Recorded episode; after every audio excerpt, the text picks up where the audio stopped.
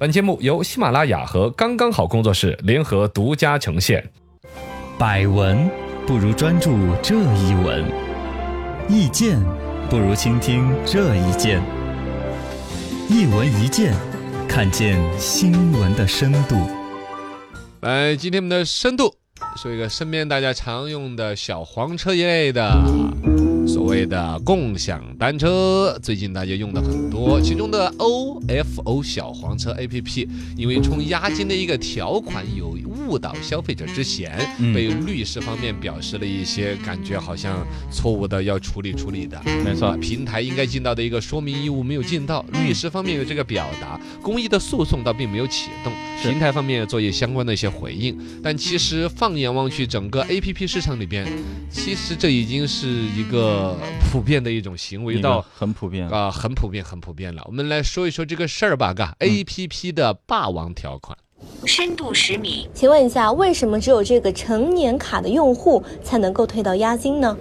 嗯也还是说 O F O 这个事儿嘛，对，其实这个事儿，我觉得都不算很大。可 OFO 搞了一个什么押金买年卡的一个活动，就是你比如说你刚给这个小黄车充押金的时候你，要用你就必须要充押金金嘛，嗯然那么后也就不是必须充押金，反正你必须给九十九。啊，对这九十九有可能是年费，有可能是押金，啊，对对对对对啊。然后就是你选择的时候，你以为是充押金，但其实是年费，对，大概是这个意思嗯。其实它就是用按钮的大小啊、隐藏的级别嗯来让你很顺理成章的把这个钱，感觉一年九十九的车你给消费掉，一年之后就这九十九就没了。对而如果是押金的话，有可能你骑了三十五十的话，那还要退你一点。嗯假要如退说你问，其实是一个用户粘度的问题，嗯，把买九十九十九买成年卡的那个按钮做的非大，非打把它变成充押金的那个按钮做的非小。 还是灰色的，哦，对呀、看不 清其楚。实你说这个东西告知义务，我告知了没有？告知了也呀。说了呀，每一个烟盒的缝缝里边都还写了一个吸烟有害有是必见害，健康。对呀、包括了所有的保险的条款，最后边的 最下边有一行小字还写着，呃，其实也可以不赔你。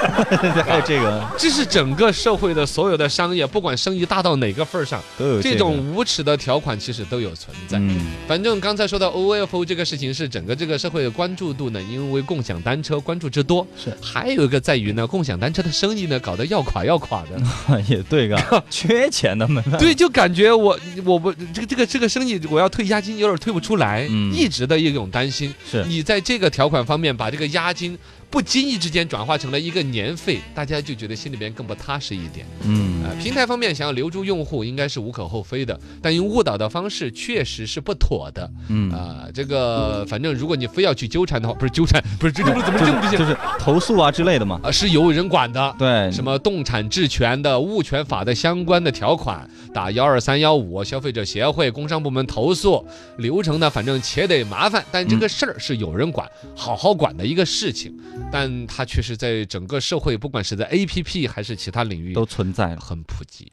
深度一百米，请问像这种 A P P 类型的陷阱，在咱们的日常生活中是不是还挺多的呢？你是出国留学刚回国 吗？ 你你当然对 呀，你没怎么用手机是吧？对呀、那满天到飞的都是陷阱类的那些条款呢、对，这里边的呢有有一些说是陷阱类，其实伤害指数，它我嗯我觉得分成两种，有伤害的、无伤害的陷阱。哦比如说无伤害类的陷阱，有一些默认勾选类的协议，啊就是你比如说像微信就有很多那种嘛。嗯，你去注册他的微信账号的时候，原来要勾选你同不同意什么微信使用协议啊那些对啊，你不同意你用不了，哦，你直接注册按钮就带着，或者对你你没有勾选这个就点不亮，他已经打勾了嘛。啊，还有个问题就是说，这一类其实都某种程度上对你伤害不大。嗯，呃，在银行啊、保险呢、很多一些你有价采购的服务里边，基本上都不太会给用户对有些条款要做商量的权利。对，更何况你在我这儿注册一个微信号码是一个免费的行为，嗯是不是啊？你你回回来再讲，不像微信呢、每一天可能千千万万的人在注册这个账号，呃难不成我这个条款还一条条的，你真的要看？嗯，看了之后你不同意，你还跟我谈一下，我还派个人跟你聊个天儿？对，就是你认我这个条款，我就给你这个免费服务；你不认这个条款，我就不提供这个服务呗。对，就这么拽。也也谈不上拽呀，因为我人力成本我做不到啊。确实也是了。你想嘛，嗯我这个微信里边有一个服务条款，写了要你的这个隐私怎么样，我要获取你哪一些信，比如我要获取你的语音录音的功能、通话的功能。嗯是我每一个线跟你问一下，你说同意哦，你说不同意，不同意那我们聊一下。其实哥，你得同意 啊，是吧？对，那就没有必要这一类的是提供服务所必须的，强行你认可这些条款，嗯不然我没办法跟你提供这些服务。我觉得这些呢，伤害指数不包括有一种无伤大雅啊、无伤大雅，什么注销账号很难这个事儿。也是呃很多人确确实，尤其对于强迫症很难接受。对，我不用你这个服务了，我不用你这个注销我注销，嗯，确实很难注销，因为对这他要跟投资人要说，我们用户达到几个亿，对 啥全中国一个亿人的选择，对对对，其中有五千万都已经没用 了，这账号都是僵尸账号、死账号。嗯我注册假账号都还拿去骗投资人呢，更何是啊况你真实注册的，我怎么可能让你注销？对呀，就不可能让你流注销程疗程确实设置的很复杂。嗯第二个，你注销它的必然性有多大呢？嗯，它其会实伤也害你很什么呢少嘎，注销的，一般都啊、要不然就是忘了密码了，忘了啊账号了，你都就是忘了密码了，别人更不可能拿这个信息怎么祸害到你吧？嗯，但是信息还是在平台那边存在在的那儿存在在的那儿嘛，嗯也有那种可能噶，我注销掉账号之后，这是首先，这确实注册注销是我的权利。是第二一个来说，我注销了之后，我踏实一点，里边带有我的生日、电话、手机号码这些。嗯哪一天万一说一个你公司垮了，或者你的信息安全处理不当，嗯我这些信息有被出卖的可能性，我有注销掉它的权利。嗯也说得过去，但真正危害更大的是那种什么自动续费类的那种陷阱条款，哎呦，这个我之前 就招过中过招对是有吧？个视频网站嘛，也是，就是之前本来它是以那种一分钱让你一个月会员体验的那嗯种，但是它是那种自动续费，以后就是每个月你要交十多块钱。这个说难听点是原来一些运营商的一些搞法，运营商现在公信部管得非常严，嗯，所有的你的什么套餐啦、什么彩铃啦、原来那种的，对对对五块钱的或一块钱体验，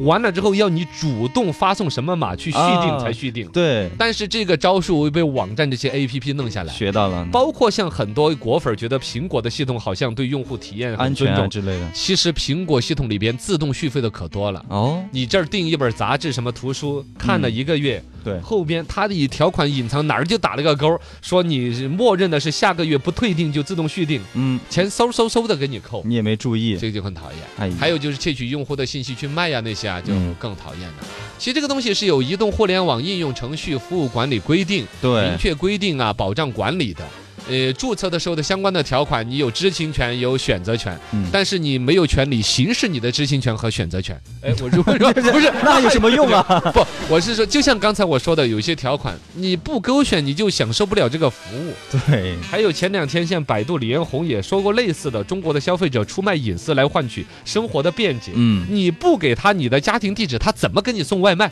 对，对，所以这种矛盾没办法。其实这里边可能还真是因为互联网出来的便捷的生活模式和服务如此之多，嗯，让管理部门法律法规条款的完善，可能有点需要一些追赶时一下，间对，嗯要追赶一下，因为有一些要成为现象级，要确实商量好来来回回的各种条款，对是想得够透彻才可以变成法规和法律。但确实，它出来的一些隐忧，嗯还是已经值得社会关注了。